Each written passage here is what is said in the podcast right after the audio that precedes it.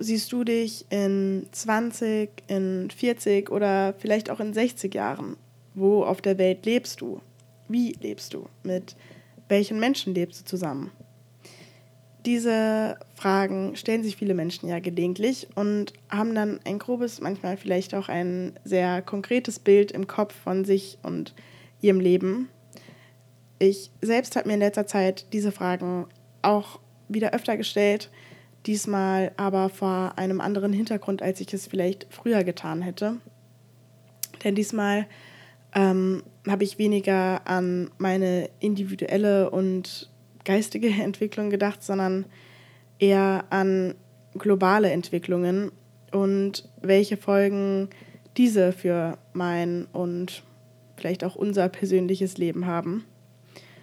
Ich habe mir eher die Frage gestellt, inwieweit es überhaupt möglich sein wird, so zu leben, wie ich es mir gerade vorstelle. Denn wenn wir nämlich so weiterleben wie bisher, wenn der Klimawandel in dem gleichen Tempo fortschreitet und wir ja, zu spät reagieren, dann wird unser Leben mit Sicherheit ganz anders aussehen als in unseren derzeitigen Zukunftsvisionen. Hallo, herzlich willkommen bei Prima Klima, dem Umweltpodcast von und mit Emma Funke.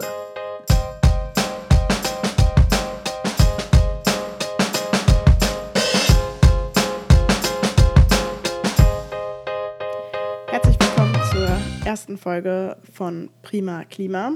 Ich bin Emma, ich komme aus Frankfurt und für alle, die die Folge 0 nicht angehört haben, in diesem Podcast versuchen wir, die Welt zu retten und ja, beschäftigen uns deshalb mit den Themen Klima und Nachhaltigkeit.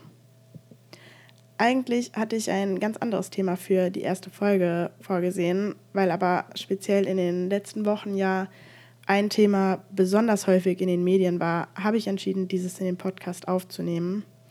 Ich habe nämlich vor ein paar Tagen mit einem Freund über das Thema geredet und dann festgestellt, dass ähm, ihm das Thema überhaupt nicht präsent war.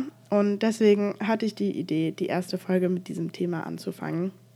Für die, an denen dieses Thema vielleicht auch vorbeigezogen ist und auch für die, die zwar längst Bescheid wissen, die ihr Wissen aber vielleicht noch vertiefen möchten oder die einfach nicht genug bekommen können. Es geht heute um den Sonderbericht vom Weltklimarat, dem IPCC, der am 8. Oktober in Südkorea veröffentlicht wurde. In diesem Bericht geht es um die globalen Folgen bei einer Erderwärmung von 1,5 Grad. Es werden aber auch die Unterschiede zwischen 1,5 und 2 Grad Erderwärmung aufgezeigt und Dadurch wird eben deutlich, wie wichtig es ist, dass wir diese Grenze von 1,5 Grad nicht überschreiten. Und dieser Bericht, der von 91 Wissenschaftlern verfasst wurde, soll den Regierungen als Entscheidungsgrundlage dienen für weitere Klimamaßnahmen. Und das hat er bereits. Jetzt in Polen zum Beispiel, da fand ja im Dezember die Klimakonferenz dieses Jahr statt. Und ich bin mir sicher, dass wir viele Ergebnisse äh, dem Sonderbericht vom Weltklimarat zu verdanken haben.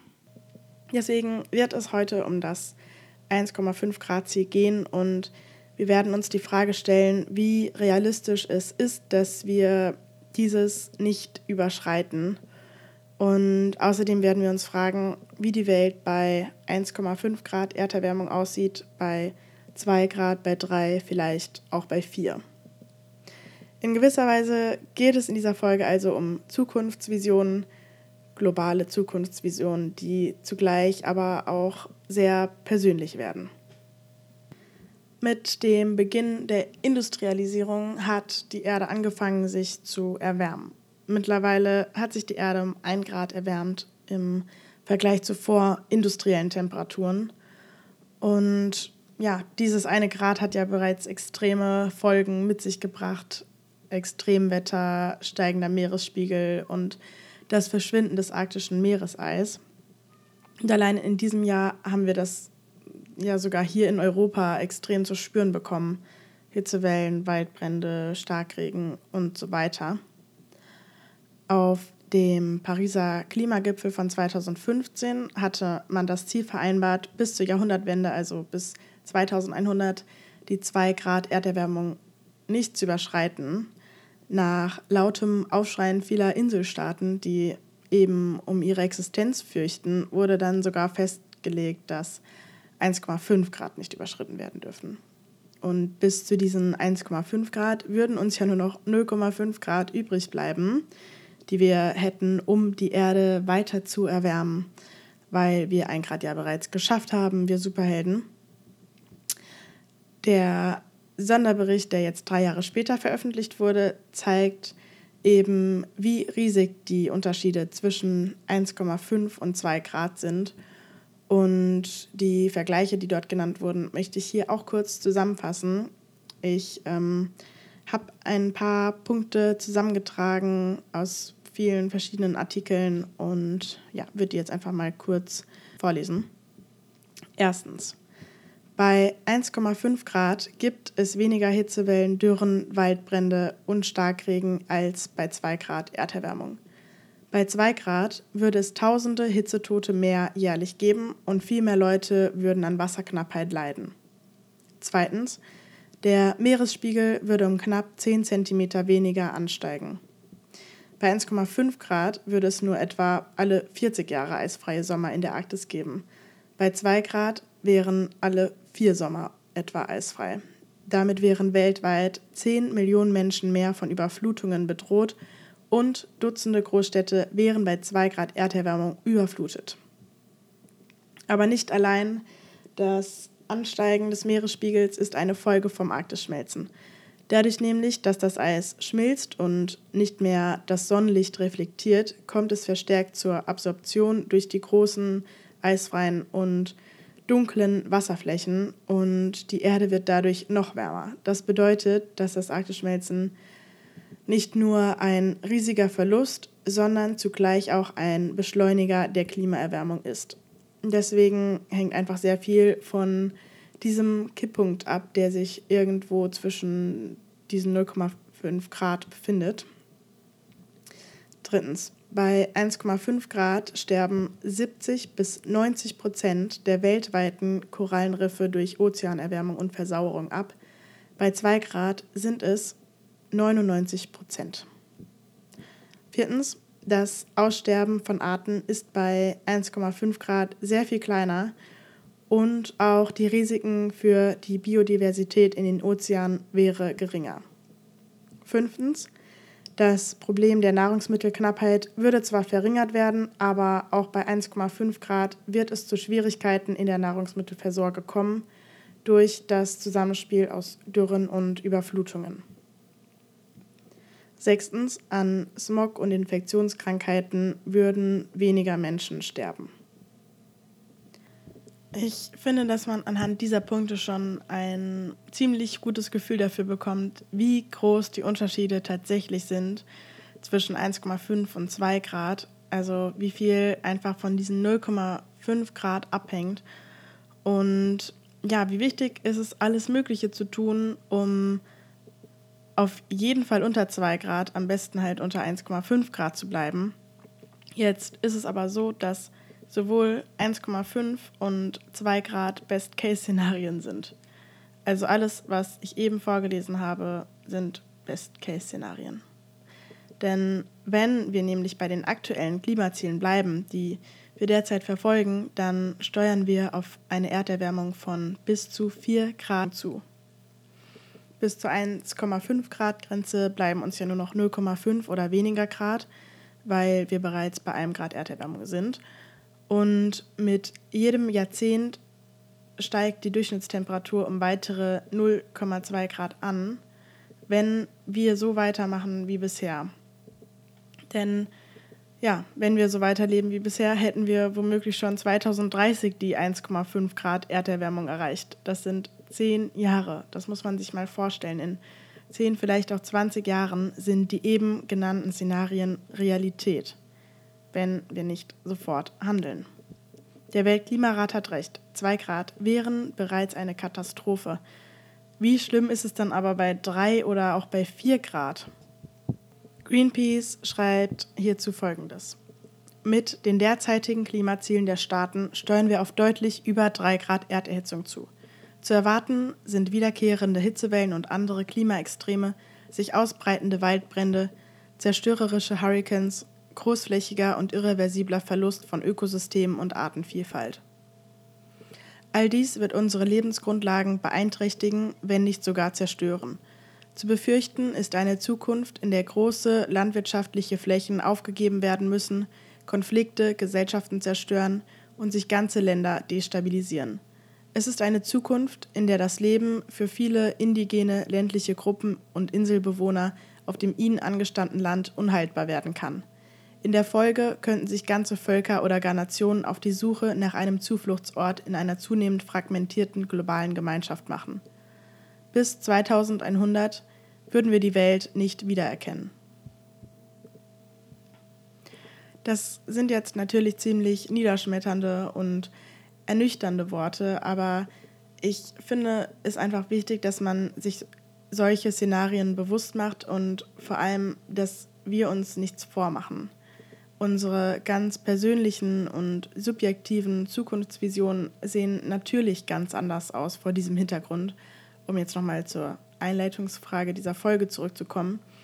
Und ich denke, dass es auch hierbei wichtig ist, sich dessen bewusst zu werden. Die Fragen vom Beginn fallen dann nämlich ganz anders aus. Wenn wir schon in zehn Jahren sehr stark vom Klimawandel betroffen sind, welche Art von Leben wird die nachfolgende Generation führen? Können wir unter diesen Umständen überhaupt mit gutem Gewissen eine Familie gründen? Wird es für uns möglich sein, dort zu leben, wo wir gerne würden? Und welche Rolle werden wir selbst und unsere Nation in Klimakriegen und Naturkatastrophen spielen? Das alles soll jetzt nicht demotivieren, sondern anspornen und Grund zum Handeln sein. Wir müssen alles tun, um die Erderwärmung bei unter 2, am besten unter 1,5 Grad zu halten. Das ist natürlich eine Herausforderung, aber die gute Nachricht ist, es ist möglich. Und ja, deswegen kommen wir jetzt zur letzten Frage. Was muss passieren, damit wir die 1,5 Grad Grenze nicht überschreiten? Der Weltklimarat schreibt hierzu, nötig sind schnelle, weitreichende und nie dagewesene Veränderungen in allen Bereichen der Gesellschaft. Was das konkret für uns bedeutet, will ich jetzt in ein paar Punkten kurz anschneiden, aber ausführlicher würde ich dann gerne in den nächsten Folgen darauf eingehen. Ähm, für uns bedeutet das, wir müssten die CO2-Emissionen bis 2030 halbieren und bis 2050 müssten die Emissionen bei Null sein. Das gleiche gilt für den Kohleverbrauch. Außerdem müssten wir die Fläche an natürlichen Wäldern vergrößern und diese Aufforstung brauchen wir, weil Bäume der Luft Kohlendioxid entziehen. Ähm, ich höre jetzt, glaube ich, mal auf mit dem Konjunktiv und sage ab jetzt, wir müssen, nicht wir müssten. Wir müssen den Ausbau der erneuerbaren Energien vorantreiben. Der Anteil erneuerbarer Energien muss bis zur Mitte des Jahrhunderts von 20 Prozent auf mindestens 70 bis 80 Prozent gesteigert werden. Und auch in der Landwirtschaft muss sich einiges ändern, wie zum Beispiel weniger Dünger und weniger Viehzucht. Und ja, ähm, auch von uns verlangt es eine Verhaltensänderung. Wir müssen unseren Fleischkonsum herunterschrauben oder verringern. Und unsere Form der Fortbewegung müssen wir anpassen. Das bedeutet, weg vom Verbrenner hin zu geteilter Elektromobilität wie Bus oder Bahn. Und der wichtigste oder einer der wichtigsten Punkte, die derzeitigen Klimaziele für 2030 müssen verändert werden, denn mit ihnen hätten wir 2030 doppelt so viele Emissionen als für ein 1,5 Grad Szenario überhaupt möglich. Und ja, eine Neuausrichtung der Klimaziele nach 2030 wäre dann einfach viel zu spät, um 1,5 Grad noch erreichen zu können. Und wir alle müssen uns angesprochen fühlen und unsere eigene Lebensweise in Frage stellen und unseren Lebensstil anpassen. Deswegen wird es in den nächsten Folgen auch konkret darum gehen, was wir selbst tun können und wie wir uns einsetzen können. Denn natürlich ist es erschreckend, sich solche Szenarien vor Augen zu halten, aber genauso müssen wir uns vor Augen halten, dass es jetzt noch möglich ist, diese Szenarien zu verhindern. Und ich finde, dass zurzeit ein ziemliches Umdenken in der Gesellschaft stattfindet. Und ja, es ist einfach wichtig, dass wir das weiter vorantreiben. Mir war es jetzt einfach wichtig, dieses Thema mit dem 1,5 Grad Ziel nochmal abzudecken, auch wenn es den meisten bestimmt ein Begriff war, ähm, einfach weil es die wichtigste Grundlage für unser Handeln ist. Deswegen, ja, danke fürs Zuhören und bis zur nächsten Folge. Tschüss.